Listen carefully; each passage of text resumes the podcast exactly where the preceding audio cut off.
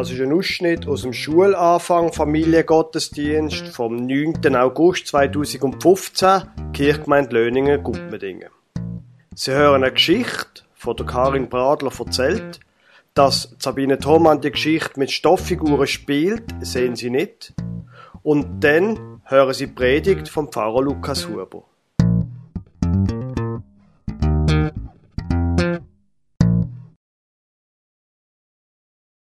Es war einmal eine kleine Raupe. Sie war grün und hatte Stacheln auf dem Rücken.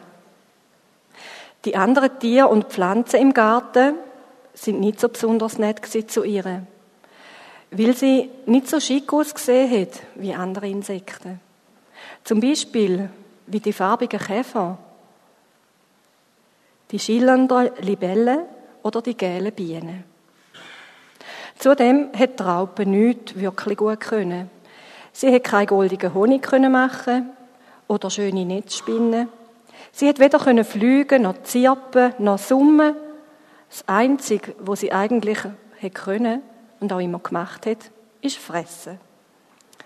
So ist sie eigentlich den ganzen Tag allein durch den Garten gekrochen oder besser gesagt, hat sich allein durch den Garten gefressen. Und vielmal hat sie da dabei darüber nachgedacht, was echt aus ihr mal soll werden. Gerade wo sie wieder mal laut vor sich hingemurmelt hat und die Frage vor sich her denkt hat, ist sie an einem alten Kohlkopf vorbeigekommen. Der hat gehört, was sie gesagt hat und hat ihr, zu ihr gesagt, Pa, was soll denn aus dir schon werden? Traurig ist die kleine Raupe weitergekrochen. Aber bald ist sie von einem ganz feinen Duft abgelenkt worden. Sie hat um sich herum geschaut und ist plötzlich vor einer wunderschönen Rose gestanden. Wo sie sie so anstaunet, sagt die aber zu ihr, was bist denn du für ein stacheliges Ding? Krüch fort von mir. So ist die Raupe weitergekrochen. Traurig ist sie durch ihren Garten gekrochen, bis sie ein lautes Brummen gehört hat. Da hat sie einen prächtigen, leuchtend roten Marienkäfer gesehen vor sich landen. Wieso bist denn du so traurig? hat er sie gefragt. Ach, hat sie geantwortet. Weisst, ich krieche da so Garten durch und sehe all die anderen. Dort der alte Kohlkopf. Der weiß, wer er ist der hat seinen Platz gefunden. Oder da die stolze Rose, wunderschön ist sie. Sie wächst am Himmel entgegen und alle erfreuen sich an ihrem herrlichen Duft und an ihrer schönen Blüte. Und im Fall auch du hast es gut. Du hast ein tolles Kleid, leuchtend rot mit schwarzen Pünktchen drauf. Und sogar noch fliegen kannst du. Ein richtiger Glücksbild bist. Erstaunt schaut Maria Käfer die kleine Raupe an. Weißt du denn wirklich nicht, was aus dir mal wird? In jedem von uns steckt das Geheimnis. Eines Tages wirst du aufhören zu futtern und zu fressen und du wirst Fäden um dich herumziehen. Zuerst sind die ganz weich, dann werden sie hart. Es entsteht eine schützende Hülle um dich herum und du darfst dich ausruhen. Du wirst dann sehr müde und vergissest all die leckeren Blätter und Äste, ja sogar den Garten mit all den anderen Tieren und Pflanzen vergissest du. Und in dem Moment kommt neues Leben in dich hinein. Du spürst, wie du dich veränderst und trotzdem wirst immer du selber bleiben. Die Schale, die du um dich herum gesponnen hast, bricht langsam auf und du bewegst dich raus. Statt diesen vielen kleinen Stummelbeinchen, die du jetzt hast, wirst lange, dünne Beine haben. Und auf deinem Rücken spürst du hochdünne Flügel, wo herrlich in der Sonne schimmern. Du bewegst deine Flügel und spürst, dass du kannst fliegen. Ja, deine Flügel tragen dich wohin du willst. Du wirst immer noch du selber sein, aber du bist dann keine Raupe mehr, sondern ein Schmetterling. Die Raupe hat schon lange aufgehört zu fressen. So hat noch nie jemand zu ihr geredet. Und fast hat sie die Sprache verschlagen. Nach einer Weile sagt sie dann zu Maria Käfer, also wenn das wahr ist, dann ist das Schönste, was ich je gehört habe. Und wenn wirklich alles so kommt, wie du gesagt hast, dann suche ich dich dann als Schmetterling und wir fliegen zusammen über unseren Garten. Es ist nicht lang gegangen, bis alles genau so geschehen ist, wie der Maria Käfer vorausgesagt hat. Und bald hat man gesehen, einen überglücklichen Schmetterling über seinen Garten segeln. Liebe Gemeinde, in jedem von uns steckt ein Geheimnis, hat der Maria Käfer zu der kleinen Raupe gesagt. Das ist wahr. Was wissen wir schon, wie das wird rauskommen mit unseren Kindern? Wir wünschen ihnen das Beste, aber was haben wir schon für eine Ahnung? Und was wissen wir selber, wie es einmal ist mit uns, wenn sie so groß sind wie wir? Wie wird das einmal mit uns sein in 20, in 30 Jahren? Wir haben doch keine Ahnung. Ich bin gerade letzte Woche einen älteren Herr besuchen, jenseits von den 80. Seine Beine nicht mehr so recht und er hat mir dann gesagt, er hat sich das einfach früher noch nicht vorstellen können wie das ist, wenn man einfach, wenn, wenn man, er hat es nicht können. Und dann hat er mir erzählt, er hat letzte gelesen, es wird äh, bekannten Arzt einen Vortrag halten über Bewegung im Alter. Und habe gedacht, das ist ein interessantes Thema. Da geht er an. Dann hat er sich ins Auto hineingesetzt und ist dort angefahren. Und unterwegs hat er gedacht, Moment rasch. Was weiß der eigentlich, der Arzt? Der ist vielleicht 50. Was weiß der, wie es einmal ist, jenseits von der 80? Der hat doch keine Ahnung. Und dann hat man dem Mann erzählt, Sie sind am Veranstaltungsort vorbeigefahren, sind in einer Gartenbeiz gesessen und haben ein grosses Bier getrunken. Was wissen wir schon? Wie es mal werden mit unseren Kindern und mit uns. In der Bibel gibt es einen sehr spannenden Vers, genau zu diesem Thema. Im 1. Korintherbrief, im 13. Kapitel, da schreibt der Paulus, wir sehen jetzt durch einen Spiegel ein dunkles Bild, dann aber von Angesicht zu Angesicht. Jetzt erkenne ich stückweise, dann aber werde ich erkennen, wie ich erkannt bin. Wir sehen wie im Spiegel ein dunkles Bild. Jetzt müssen Sie nicht an die heutigen, scharfen, geschliffenen Spiegel denken, sondern an die in der Antike, wo man einfach den Metallstücke flachs genommen hat und drinnen geschaut hat. Ich kann das zum gewissen Maße imitieren, hier auf ein Holzstück, ein bisschen Aluminiumfolie. Hier innen sieht man ein dunkles Bild.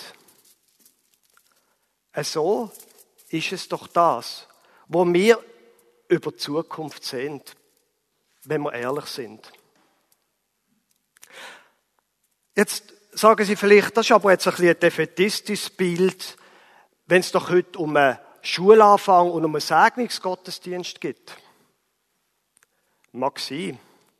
Ich glaube aber, es kann so uns so gehen wie dieser kleinen Raupe, wo sich gefragt hat, wie soll das nun rauskommen? Und die anderen haben über sie abgespottet. Wie soll das nun weitergehen, bis sie dann eben sich ganz in sich selber zurückgezogen hat wie eine Art. Und dort ist es dann passiert. Mit dem Glauben ist es so, manche Menschen, die kommen übers Schaffen dazu. Die schaffen nochmal mit und dann schaffen sie nochmal mit und reden mit den Leuten und irgendwann merken sie, da passiert etwas. Und bei anderen Menschen, um das soll es jetzt heute gehen, da passiert das Ganze wie, wie innen in ihnen drinnen. Sie hören vielleicht in einer Predigt, dass dort Rede ist von Gott und dass Gott irgendwie etwas vorhat mit uns. Aber sie können sich das nicht recht vorstellen. Es ist wie ein dunkles Bild in einem Spiegel. Wie soll das gehen? Gott irgendwie. Und dann sind sie ganz bei sich selber. Und sie würden es nie zugeben. Und sie denken, ja gut, vielleicht ist da etwas dran. Vielleicht müsste ich da mal ein bisschen nachstudieren. Und dann plötzlich denken sie, ich könnte ja mal beten. Und dann sagen sie, Gott, das und das, wo mir da Sorgen macht, wenn es dir überhaupt gibt, dann hilf mir. Oder sie fangen an beten und sagen, Gott, da, mein Kollege oder meine Tanten oder die hat jetzt die Operation, Gott, wenn es dir überhaupt gibt, bitte, hilf ihr. Ein dunkles Bild wie in einem Spiegel. Und es ist in Ordnung. Es ist absolut in Ordnung.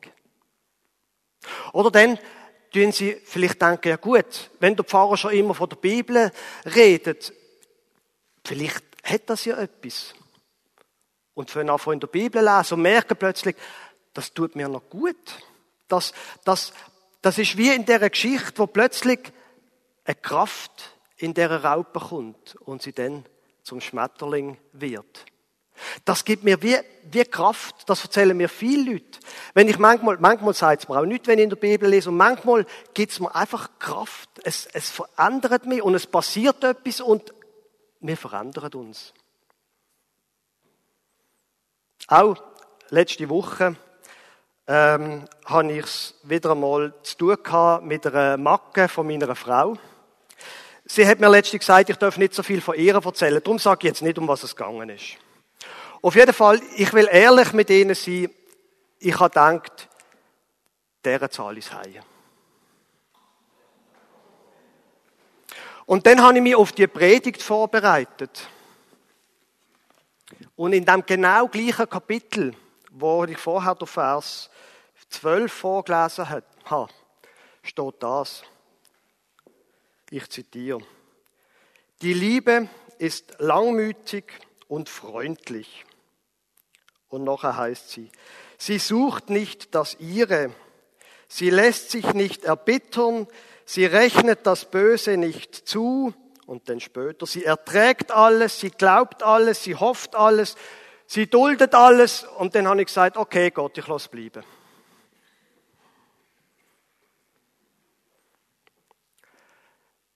Gott verändert Menschen. Und am Anfang, da merkt man es gar nicht recht. Am Anfang ist man sich alles gar noch nicht richtig sicher, was ist das überhaupt. Man sieht ein dunkles Bild wie durch einen Spiegel. Aber irgendwann kommt man dann zu der Erkenntnis, und ich lese den Vers vom Anfang nochmal, dass der zweite Teil von dem Vers eben auch wahr ist. Wir sehen jetzt durch einen Spiegel ein dunkles Bild, dann aber von Angesicht zu Angesicht. Jetzt erkenne ich stückweise, dann aber werde ich erkennen, wie ich erkannt bin. Der Vers steht mitten in zwei Kapitel wo es um die Erkenntnis von Gott geht. Wie ist das genau, wenn man Gott kennt? Und in der Mitte von dem steht eben das Kapitel über die Liebe. Und das ist kein Zufall. Jetzt erkenne ich stückweise, dann aber werde ich erkennen, wie ich erkannt bin. Legen Sie, Gott kennt Sie und er liebt Sie. Darum steht das in dem Kapitel über die Liebe. Er hat sie von Anfang an lieb gehabt.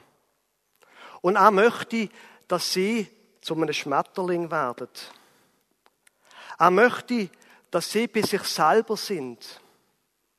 Und dass sie dem nachstudieren und mal überlegen, vielleicht stimmt das mit Gott. Dass sie anfangen beten und vielleicht Bibel lesen. Dass sie einfach sich mit dem beschäftigen. Und dann, glaube ich, werden sie erleben, wie Kraft in ihr Leben kommt. Und wie aus der Kraft, wo in ihnen drinnen steckt, wo Gott in sie ihnen steckt, auch Kraft gegen geht. Zu ihren Kindern, zu ihren Nachbarn, speziell zu dem, was so unangenehm ist. Und dass sie werden als Schmetterling, wie eine Art Auferstehen, zu einem neuen Leben, dass er ihnen Kraft gibt und dass sie am Schluss können zurückschauen und sagen, Gott hat mich von Anfang an kennt Und er hat mich von Anfang an geliebt. Und er hat mich in allen Schwierigkeiten, er hat mich gut geführt. Amen.